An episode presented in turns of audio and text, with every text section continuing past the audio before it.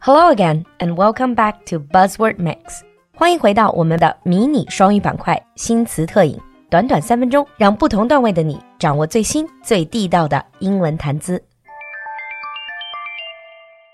In today's buzzword mix, our buzzword is fast fashion. It's a very easy to understand concept. You know fast, you know fashion, but what exactly is fast fashion? Well, in the world of fashion, you have high fashion, you have fast fashion. High fashion usually refers to these designer brands. 时尚界里的 high fashion 一般指的是这些价格昂贵的设计师大牌。You usually see this fashion on the wealthy, the celebrities, and also on runway worn by supermodels. 这种 high fashion 高级定制时尚， 主要是为富裕阶层、明星或者是 T 台上的超模准备的。As appealing as that sounds, it's not for average people. So this is where fast fashion comes in. Fast fashion refers to cheap clothing produced quickly and sold by large mass market retailers in order to respond to the latest fashion trends. Fast fashion 也被翻译成快时尚，它主要的特点是价格较低，生产时间短 ，and sold by large mass market retailers 是由大型的面向大众市场的零售商来出售。in order to respond to the latest fashion trends. 同时呢，它是紧跟最新的时尚潮流，latest fashion trends. If you've bought clothes in the past decades, odds are that at least one item came from a fast fashion brand. 在过去十年间，相信小伙伴们都至少买过几件快时尚的单品。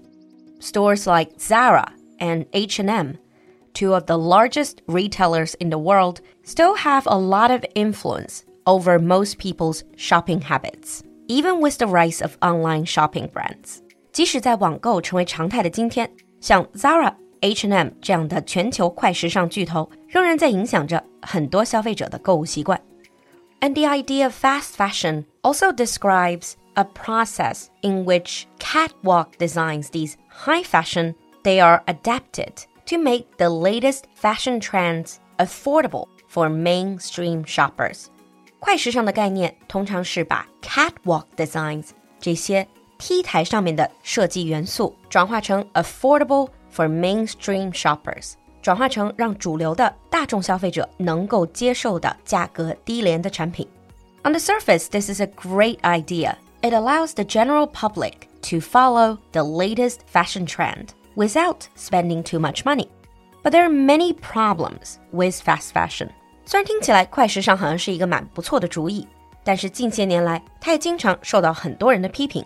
The reason for this is, first of all, fast fashion promotes disposable lifestyle. 快时尚呢，被人认为是推广了这种一次性的生活方式 （disposable lifestyle） because these clothes usually don't last very long, and they also often use synthetic materials that might cause pollution.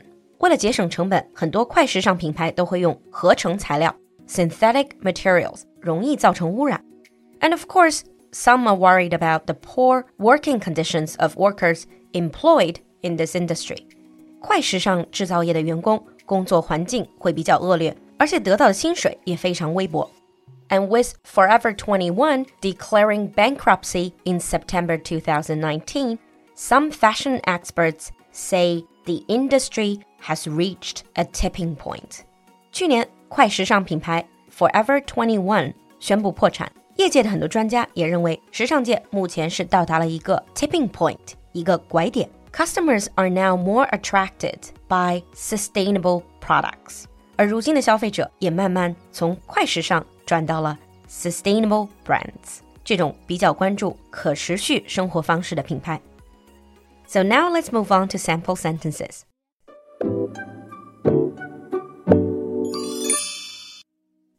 Sample 1. More consumers nowadays are switching from fast fashion to more sustainable brands. More consumers nowadays are switching from fast fashion to more sustainable brands. Sample 2. We need to take a closer look at the negative impact of the fast fashion industry on our environment we need to take a closer look at the negative impact of the fast fashion industry on our environment. 你听懂了吗？ 赶快关注我们的微信公众号“露露的英文小酒馆”来获取更多扩展内容。So, do you often buy from fast fashion brands? 期待你的分享，我们下期见。